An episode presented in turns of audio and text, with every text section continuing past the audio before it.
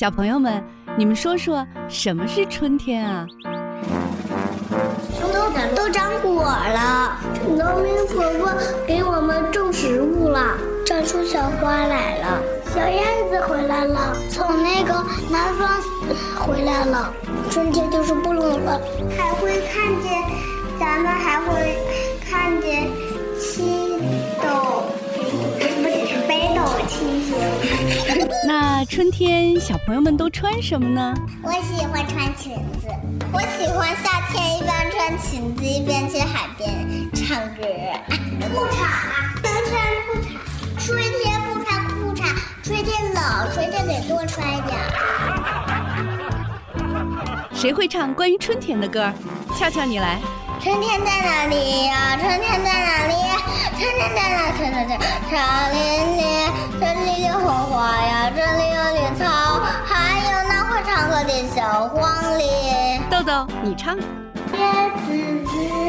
只为第一，我为大家都为第一。我这样保证家家你们翻译的。熊猫学堂，我是熊猫多多，我是熊猫伦伦，我是熊猫大多多。令人捧腹的童言无忌，亲情互动的默契比拼，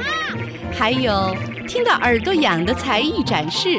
熊猫学堂，熊猫学堂开讲喽！Panda Talk Show is starting. Let's go！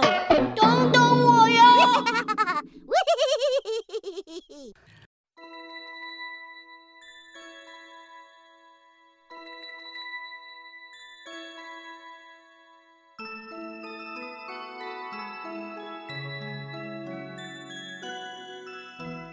各位听众，大家好，欢迎来到熊猫学堂节目，我是主持人陈琳。不少的学生呢，因为学业紧张感到焦虑，那么如何缓解焦虑？如何关爱自己的心理健康，顺利的度过大学生活呢？今天我们的节目当中呢，邀请到安省社工心理咨询师陈志红老师，请他呢给我们就相关的问题聊一聊，也分享一些对策。陈老师您好，欢迎您做客我们的节目。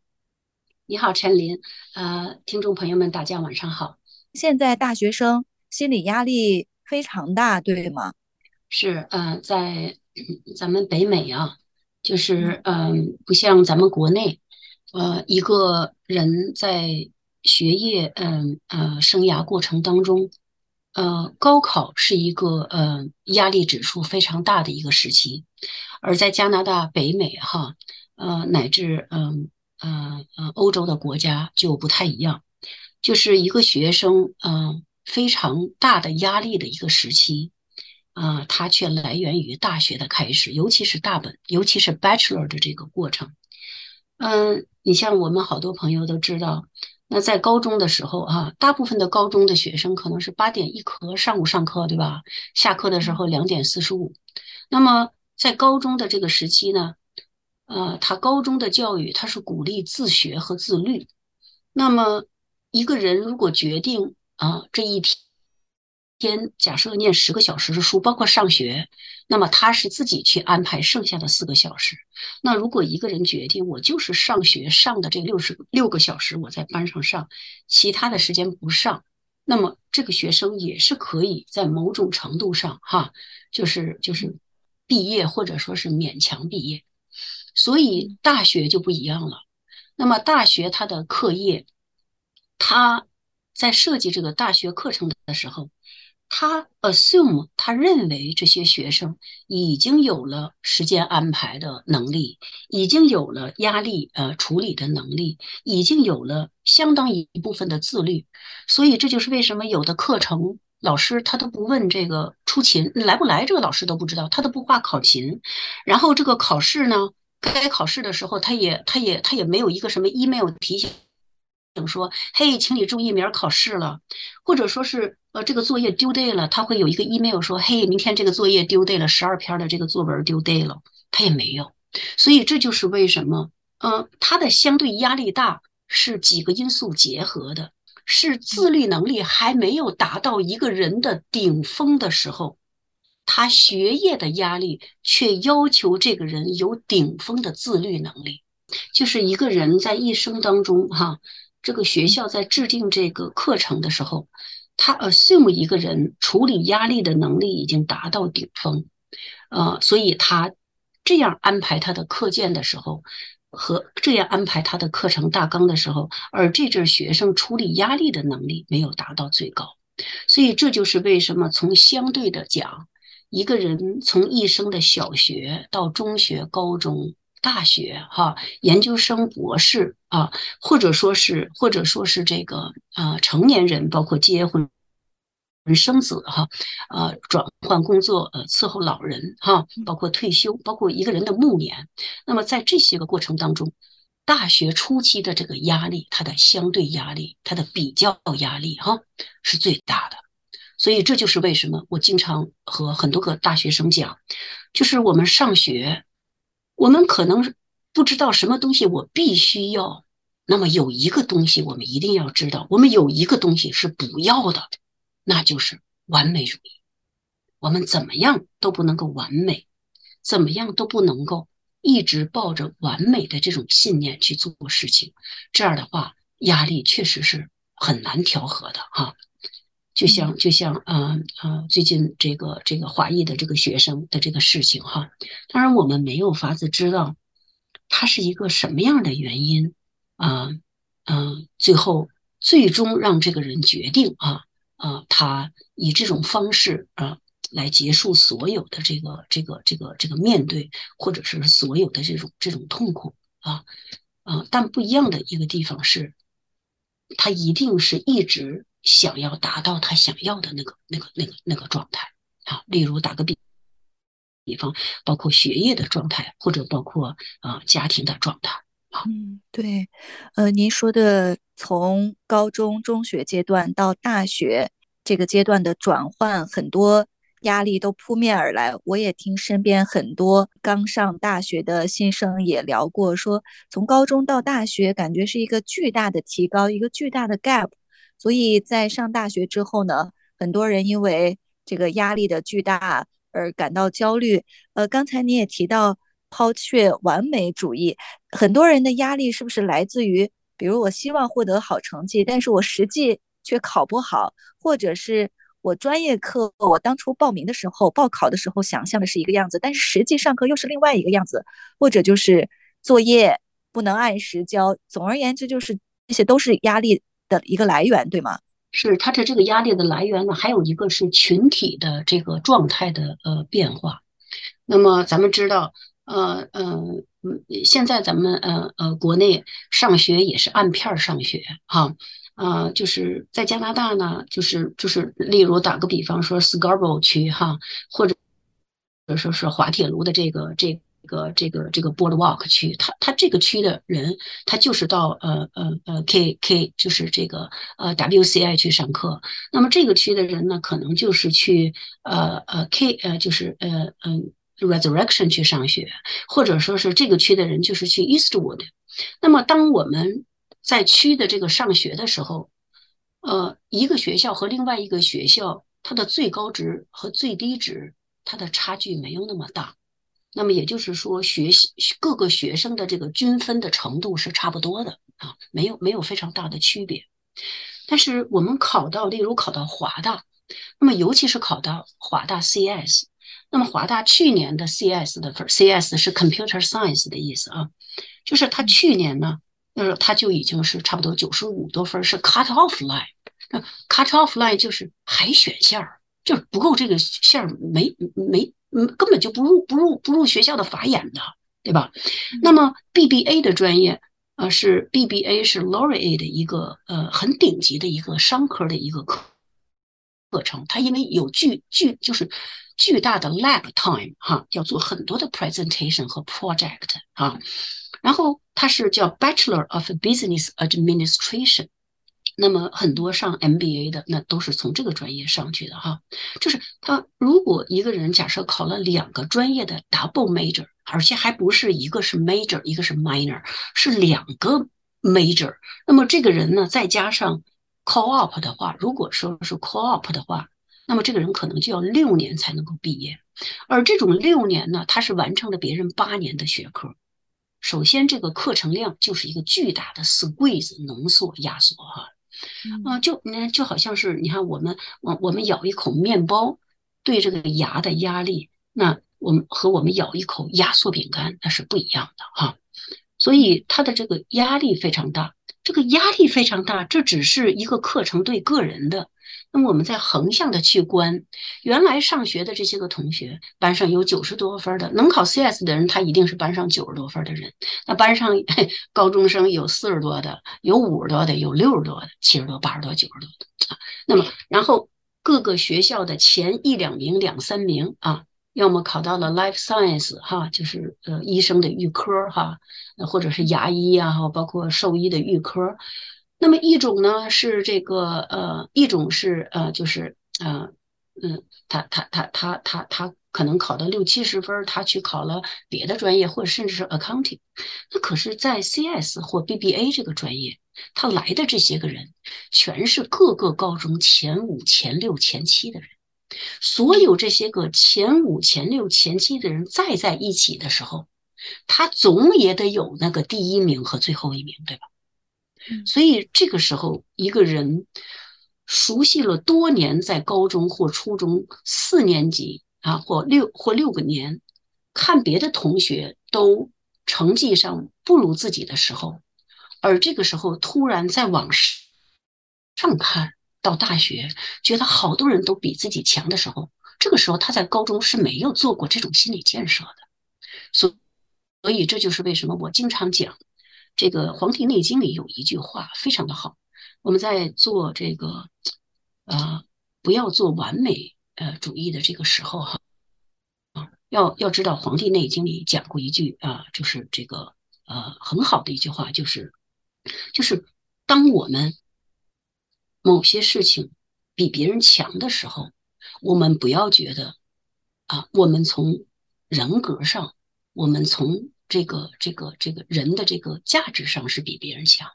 那当我们某一件事儿不如别人的时候，那我们也要想啊，嗯，我我并不是说我比别人低贱啊，或者说是我就比别人弱，我才我才这个成绩不如别人。所以要懂得自己的这个这个在一个群体当中的这个状态和位置的上下，要知道这个上下它是一个过程。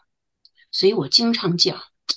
我们大学生在大学哈，就通常要要完成几件事情。那第一件事情是指啊，我们要学到一种学知识的技能，就是我知道怎么学一个新东西啊。我们要学到这个技能，不一定这个新东西我们学到了，是我们学一个新东西的技能。也就是说，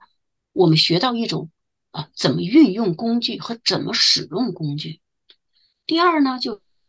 就是能够尽量多的认识朋友，认识圈子内的，认识圈子外的，认识我这个专业内的，认认识我这个专业外的。那同时呢，如果能够，呃呃，有几个哥们儿姐们儿，嗯，甚至有有有有过这个亲密关系，呃，谈恋爱的这个经历，这都是非常好的。那么第三个呢，那么就是建立一个 resource 的这个 connection。哈，我清楚的知道。如果我要是往上接着上，啊，我找什么样的教授，找什么样的学校？如果我想把我学的这个东西先用上，我知道找什么样的工作。如果我觉得我毕了业之后，我还不打算找工作，我也不打算上研究生，那那我可以再去学什么东西？哎，能让我自己啊更加的满意啊。那么第四个，我经常讲，顺道拿个大学毕业证。所以这就是为什么我说的四项：一个是学习一个知识的技能；第二是人际关系，包括亲密关系；第三是掌握啊我们在社会上哈生活的 connection 或者是 resources 啊。那么第四就是顺道拿个毕业证。所以如果我们每一个大学生啊能够以这样的这种这种这种呃平和的放下的心态，哈，不去这么的呃呃非常刻薄的要求自自己去达到那个完美状态，那么这个学习就会很轻松，就会很舒适，同时还能达到特别高的效率的学到东西。嗯，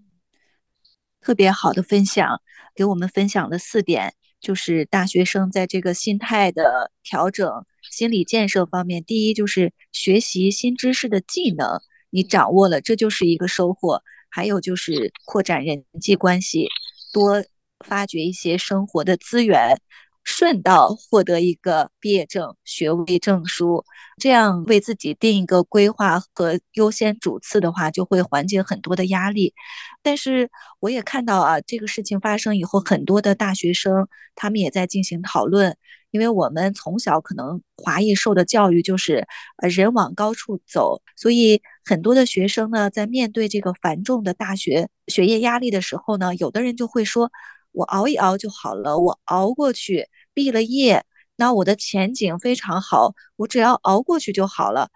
嗯，你刚才讲的这个非常好，这也是呃咱们的这个呃中华文化其中嗯一个非常啊一个非常好的一个一个品德。啊，它在不论是在我们家长教育当中传承给孩子的，那么同时这个非常好美好的品德。那他也束缚了一些个人啊，怎么从这个煎熬当中走出去？那么父母在教育孩子的时候，小的时候他可能经常会说：“哦，你就自己做，你别去麻烦人，你干嘛给别人添麻烦呢？那谁都大忙忙的，你有不舒服的地方，别人也有不舒服的地方，你干嘛就有点什么事就去找别人呢？”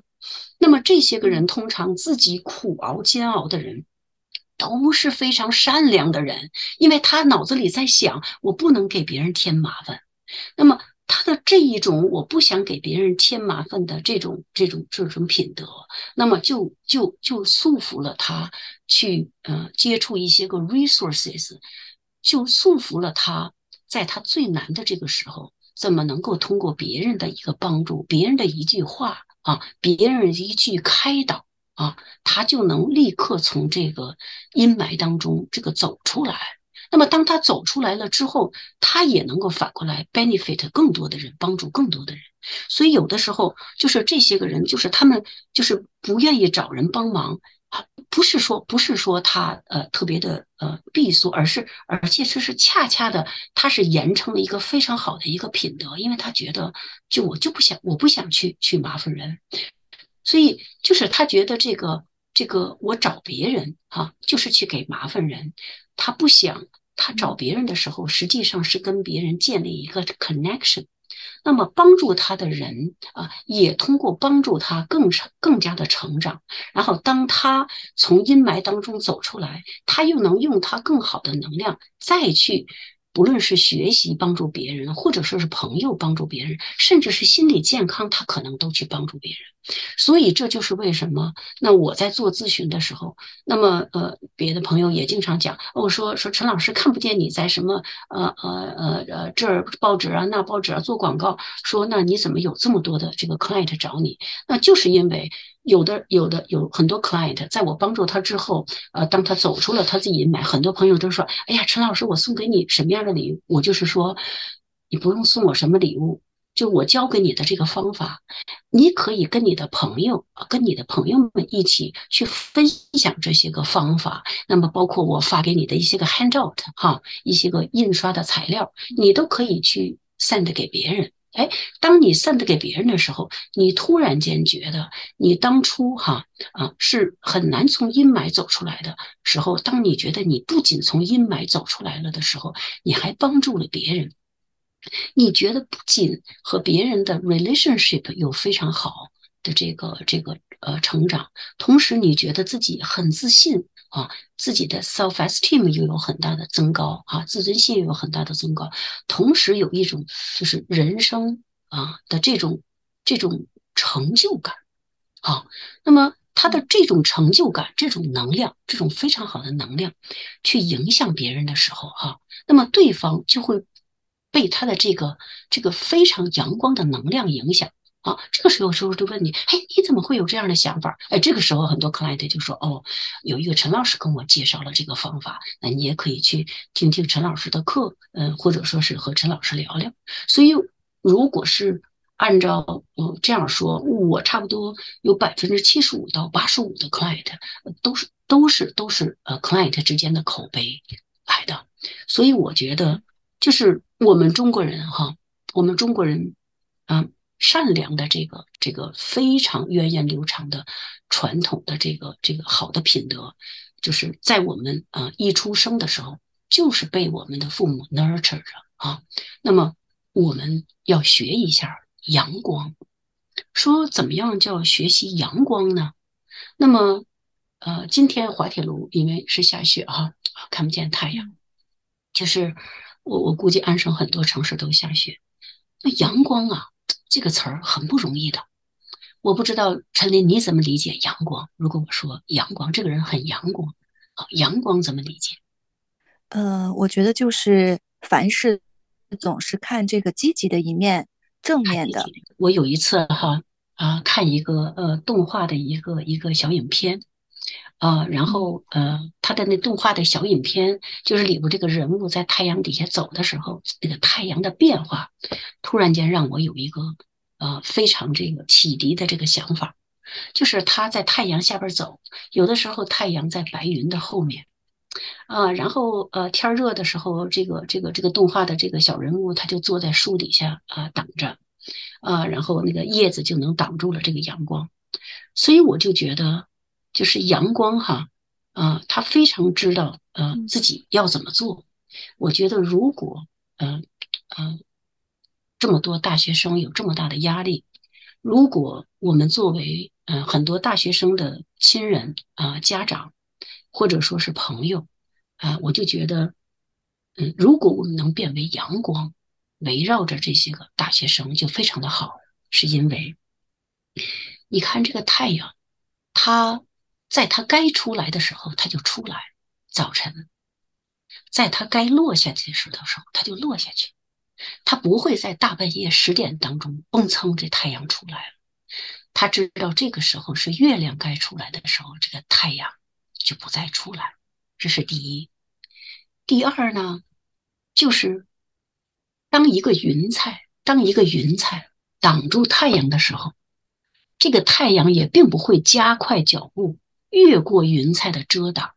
它有非常好的耐心，等着这个云彩飘走之后，它还按照它原来一天的速率再出现。第三，他懂得，不论这个人多么的咒骂太阳，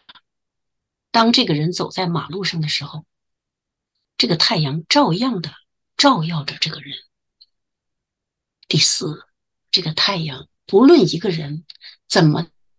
的赞美太阳，这个太阳也不多照耀在他的身上。那么还有一个就是，当一个人觉得中午的太阳过于烈日炎炎的时候，躲在树荫之下，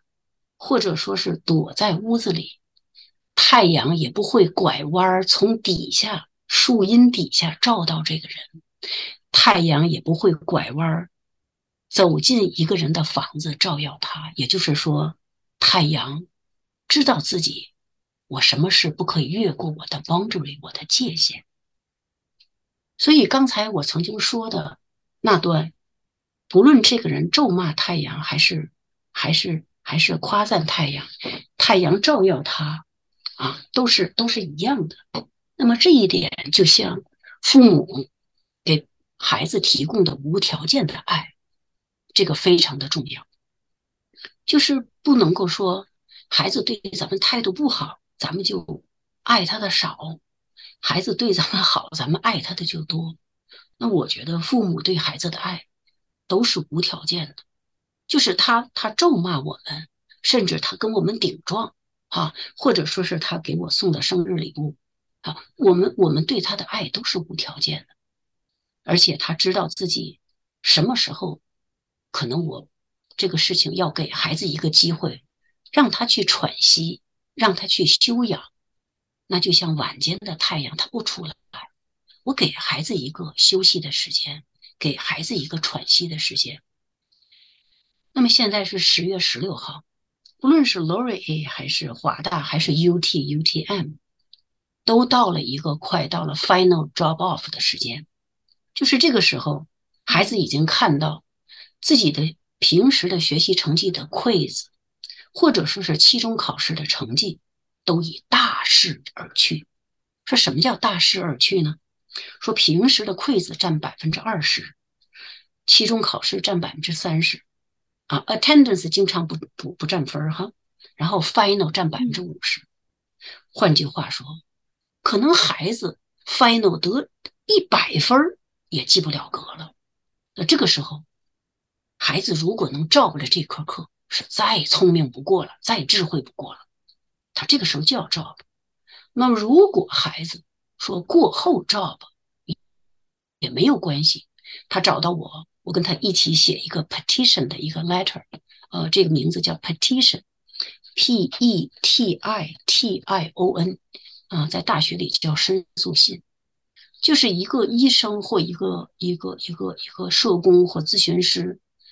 给这个给这个大学生解释一下他为什么照补课晚了，啊，就在照补课过后哈，啊啊提出来，那么和学校的 committee committee 就是。committee 翻译成中文叫委员会啊，叫叫就跟教务处委员会一样。那么他们讨论，然后可以试着给这个大学生叫 non credit，就是不算分儿，就是就跟拿橡皮擦下去一样，就是拿橡皮擦下去一样哈。就是我记得有大学生找到我的时候，就是他们跟他们跟我谈这些事情，就是非常焦虑的时候，我经常告诉他，我让他拿铅笔写一个字儿，好，写一个五十六分。好，然后我就拿橡皮擦掉，我就告诉他，我帮你做到这个，那这个人的心情立刻就缓解了。那么说，有的人可能，哦呀，我我把考试 miss 了，就是我连招不课的这个力量都没有啊。当教抑郁到一定程度的时候啊，就他连起来上网把课照不了这个劲儿他都没有，然后他就让那个那个课那么那么就那么撒手闭眼的那么去了。那个时候也不着急，那么他找到我的时候，我会告诉他有几个有几个步骤，那么按照这几个步骤之后，也能够达到类似他和那个提前照补课一样的人的效果。那么可能就是需要跟我呃多交流几次。为什么？因为我的那个信里要比其他的学生要写的更细致了啊，他为什么这样发生的啊？同时医生会给他。一个呃，doctor support notes，就是 doctor 会给他一个 notes，我给他写一个 letter，doctor 的那个 notes 大概是啊三十到一百多字，那么我的这个 notes 通常都是一千七百到一千九百字的一个一个一个 letter 哈，来解释这个。嗯，所以我说我们做家长的这个时候哈，就是要知道，孩子如果照顾一个课，那可不是最坏的选择，他可能。通过照顾这个课，他知道了怎么做，他知道了下学期怎么学啊，他知道这个课他该选不选，还是这个课他无论如何下学期要学过。如果是一个必选课哈，并且是一个必修课哈，所以家长我们要知道，就是我们不仅要无条件的就像太阳一样照着孩子，也要知道如果这阵孩子想想躲避一下。啊，就是家长想回避一下家长的这个催促哈，他躲到树荫底下，就咱们做家长的，别别别勾着那个树荫从底下再照他，哈，平时也要给他一些个啊，让他舒缓的这个时间哈，例如晚上太阳不出来，咱们也给孩子一些个舒缓的时间啊。另外，同时这阵孩子哈，就是嗯，希望咱们。能够能能能够能够照耀他的时候，那么做家长的我们就要给足了孩子的温暖。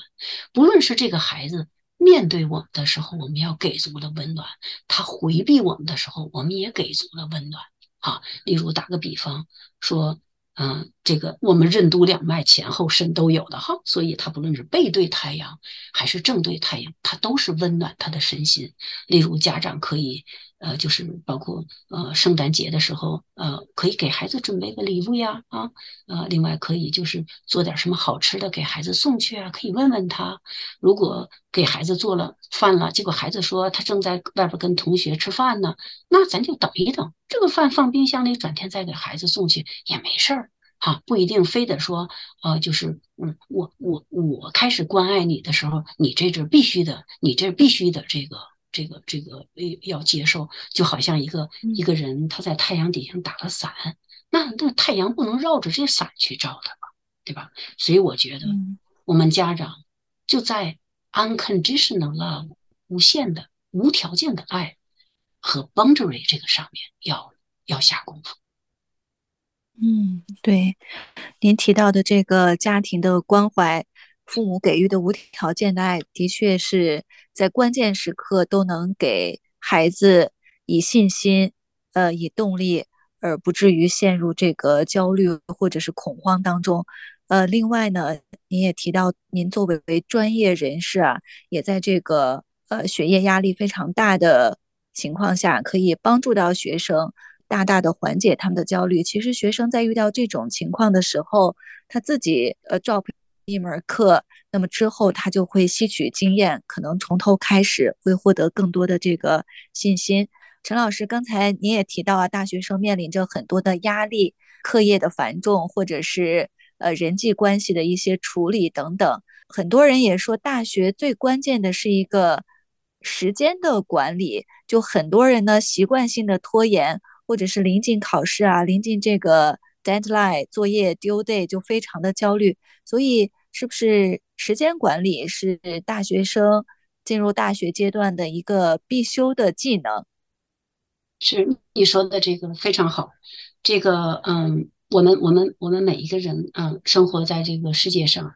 这个我们可能有呃贫富的区分，我们可能有身高的区分，哈，嗯。那么，嗯，我们可能有呃受教育不同的这个这个程度和不同的工作。那么，我们大家都有一个共同，就是谁一天都是二十四小时，每个人都是二十四小时。那么，如何把这个二十四小时管理的非常的好？那我之前呢，我提出来一个叫八八八的理论。这个八八八的理论呢，就是呃可以可以上也可以下。那么八呢，就是我们呃尽量做到每个人呃八个小时的睡眠。说为什么说要尽量呢？那么有的人呢，因为呃因为家族呃基因的原因，有的人他通常就是呃七个小时的睡觉。那么也有的人呢，尤其是在 teenager 阶段哈，尤其是在青少年阶段，他通常呢，呃是差不多需要呃九到十一个小时的睡觉。啊，他不是不是中间有一个中午有一个午睡，而是他连着睡啊。说这也就是为什么很多人他可能十一点睡觉啊，他早晨十点才醒，那这时他就是十一个小时。那么在这个过程当中呢，每个人知道自己的一个生理睡眠需求，生理的睡眠需求非常重要，因为它不仅仅啊是嗯，它不仅仅是我们身体的一个修复哈，同时呢。呃，它也是我们一个我们身体的淋巴系统，它在清除我们身体物质的呃一些个呃有害的东西，甚至包括情感、精神上一些个呃不适合在我们身体里留存的东西，它要把它清掉啊。这也就是为什么呃我会有特殊的方法来解梦。啊，叫叫咨询法解梦啊，就是它不是普通的那种呃解梦的方法啊，说说说梦见大象了就是什么，梦见燕子了就是什么，而是通过一个人的心理状态来了解这这个人，所以睡眠非常重要。那么如果有的人他的时间管理是因为睡眠质量不高或睡眠数量不高的时候，那么我们首先调整的就是睡眠。那么睡眠呢？调整到睡眠呢，就需要调整到这个人睡前的这个呼吸法啊，和睡觉时候的这个这个周围环境的状态啊，包括温度啊，包括噪音啊，包括灯光啊。和包括这个人晚间，嗯嗯，喝什么样的东西？例如，他可能喝了咖啡，呃，或者说喝了这个这个这个呃这个黑珍珠的奶茶，啊，他可能都会影响到他的睡眠，以及他晚上吃的饭，啊，因为很多人大概是晚上九点半他才开始吃完的质量就不是特别好，所以这就是为什么，呃，一个人的心理状态，他和呃身心灵是。不分开的哈，他的身体状态和他的心理状态连接，和他的呃精神状态，精神状态英文叫 spiritual，叫 s p i r 啊，spiritual 啊 spiritual，嗯 r i t u a l，就是他有有有他不同的这个，我管它叫身心灵，或者说是呃或者说是 body mind and spirit，它是不同的状态啊。所以呃，在调节一个人的时间管理的时候，我首先调节的就是他的这个睡眠。第二就是他白天学习和工作的这个呃分配，这个很多大学生哈，他特别呃替这个家长着想。他一定要出去，呃，要打个工哈。尤其是最近加拿大又把呃又把呃留学生的这个呃呃呃打工的这个 work permit 的这个时间哈调整到无限制了。原来每个大学生、大专生是不得超过二十小时，那么最近又调整到了无限制的。那么很多大学生呢，就是特别的了解爹妈的疾苦哈，就恨不得为爹妈分担这个经济上的压力，同时哈，呃，也也让自己去去去锻炼哈。那么很多人就是说，他可能已经有四科课或五科课了的时候，他还跑到外边去打了十十个小时或二十个小时的工，甚至有的人更更多。那么这个时候，他的白天的这个这个这个劳累度就非常的大了哈。那么等到他回到家里的时候，这个时候剩下的这这这一段时间，那就会导致不一样。那么这个时候他的呃压力可能就会大了。当他的压力和紧张度大来的时候，和劳累度大来的时候，哈，就是脑子里思考的负面的东西就就会多，就会占据他的这个这个头脑。就是那么。这个人们就会出现两种现象，一种现象是哦，我太累了，我出去玩去。哎，这个时候就像陈琳你刚才说的，他出现了这种拖延啊，这种拖延就是是呃因因快乐想把劳累消除而导致的拖延。那么这是一种啊，第二种是。哎呀，我时间不多了，我作业不行了。哎呀，我晚了怎么办？我交作业晚了一天，第一天零点五，第二天一分，第三天一点五。我考不高了怎么办？我奖学金拿不到怎么办？我考不高了，我爹妈说我怎么办？我考不高了，比我室友们考的低了怎么办？我在同学们分低了，我觉得显得 stupid 了怎么办？哎，这个时候他的焦虑影响了他大脑的思维空间，占据了他做作业的时间。那这个时候是因焦虑。想去掉焦虑而引起来的拖延，啊，刚才第一个是因为去，因为去放松，因为去享受享乐而产生的这个，啊，因为我太累了哈，想通过享乐啊，去去去这个去去去除我的这个累哈，然后结果时间上耽误了哈。第二个呢，是我因为焦虑，因为我考虑到。这个时间不足够了，结果我焦虑了，好，哎，而导致的这个拖延。所以上一个是劳累玩拖延，下一个是焦虑焦虑拖延。所以它有它有它有两种的这这个区分，但它的目的都是想让自己摆脱这个现状。所以这个时候，时间的管理法从某种角度也是一种 stress management。所以当我们知道第二个八啊。超过了八的时候，那么我们剩下的呃生活和娱乐的时间可能就不太多了。第三个八，哈，那么自己我们大学生就要学会怎么调整啊这个时间。我们成年人上班也一样，对吧？呃，如果我想在这个职位上呃晋升，那他周一到周五上完了八小时之后，他周六周日可能也会花一些个时间，呃，去 take 一些个呃 training 的课程啊，哈，例如现在你就像有的人，他周一到周五上班，他感觉到他们单位大裁员潮来了哈，最近这不就是这不论是 Twitter 和 Facebook 都有大裁员，然后从昨天开始又吵吵是 Amazon 惦记又裁掉，惦记就是计划裁掉一个大数哈，就是。就是他都会给员工和学生带来很多的恐慌，因为有的学生刚刚找到这个一月份的呃 Amazon 的这个 Co-op，刚刚还没从那个欢喜当中找出来，可能就会在很快的未来收到一封信说对不起，你的这个 Co-op 被暂停了，我们给你两个月的呃赔偿金或者怎么样，你可要想想，这些个拿到 Amazon Co-op 的可一般都是班上的学霸呀，所以最后这个学霸最后就是。就就就是落到呃根本就是没有 co-op 可以上的这个状态，你你能想象这这个压力是何等的大？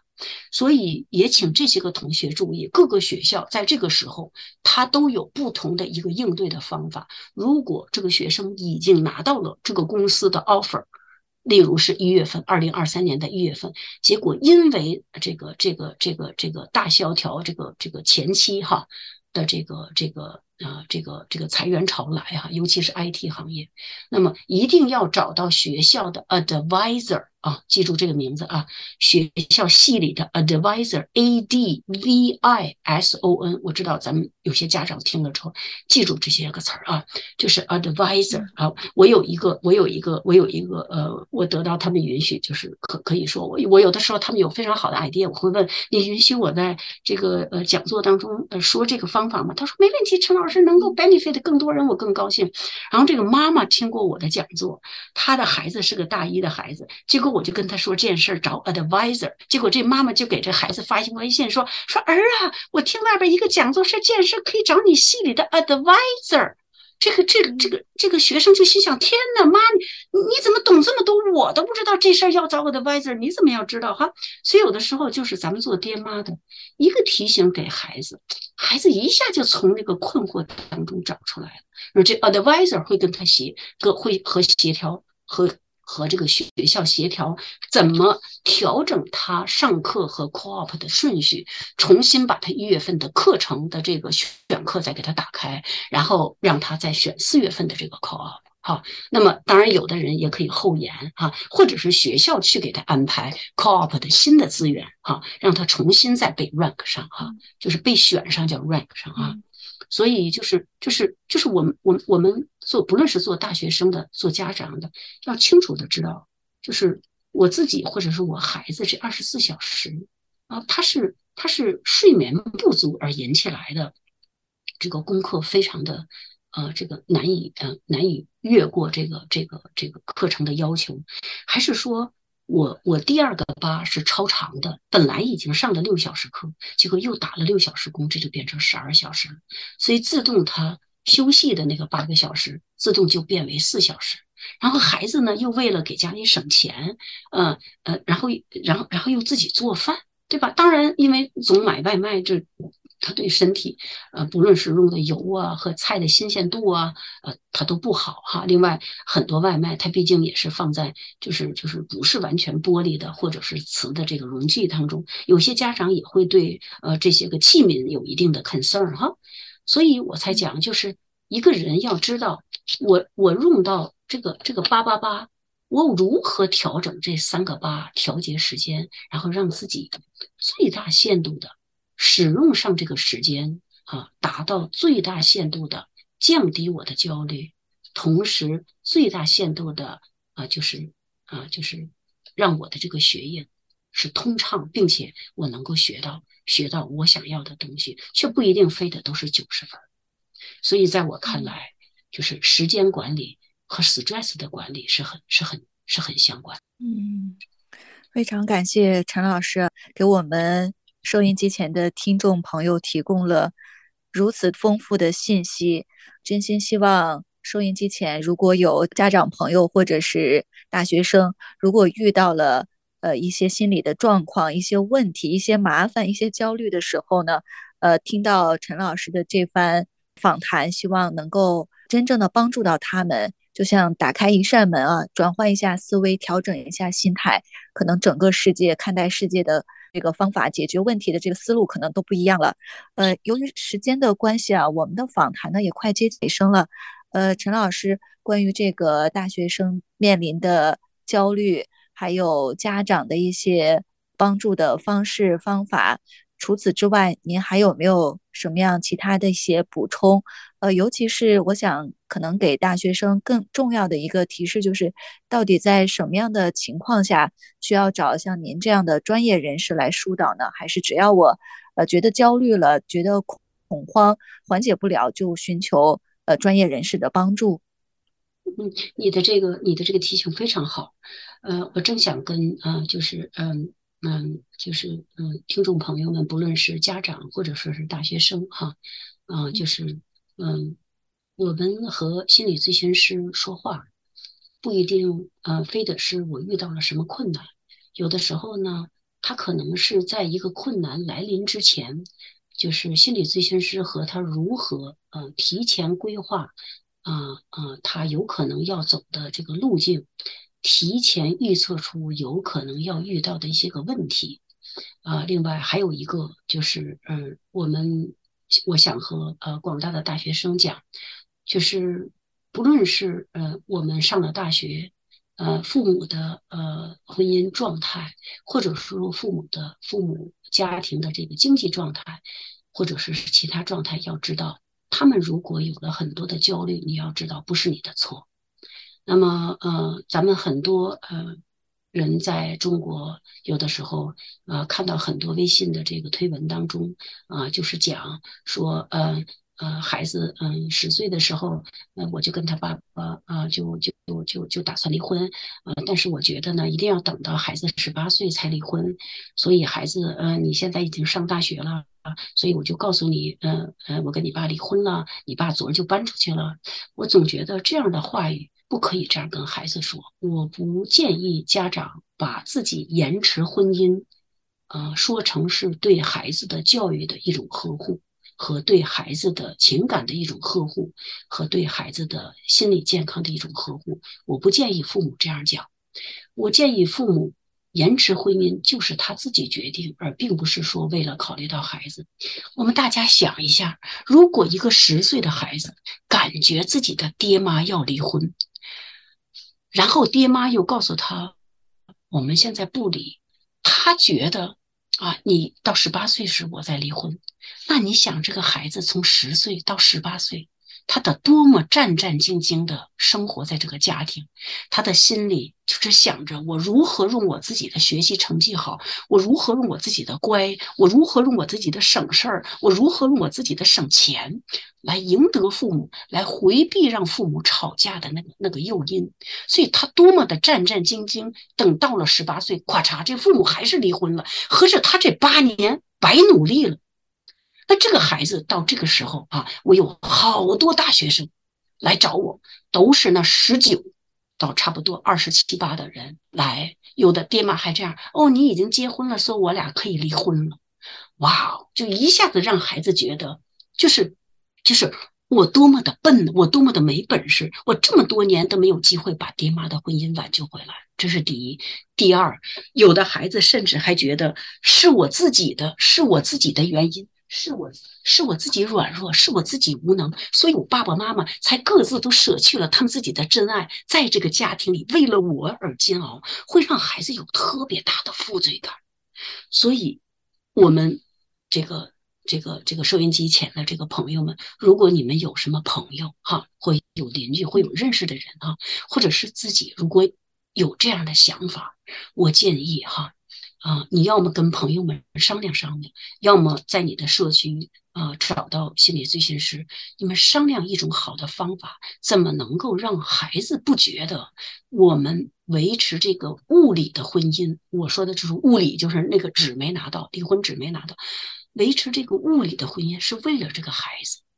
我觉得，我觉得这让孩子背负的债务太大了，情感债务啊，我们不要这样。不要这样说孩子，就是我们决定不离婚，我们决定不离婚，那我们就是我们自己不离婚，好，就是这是其中一个条件。觉得我如果不离婚，给孩子 benefit 最大，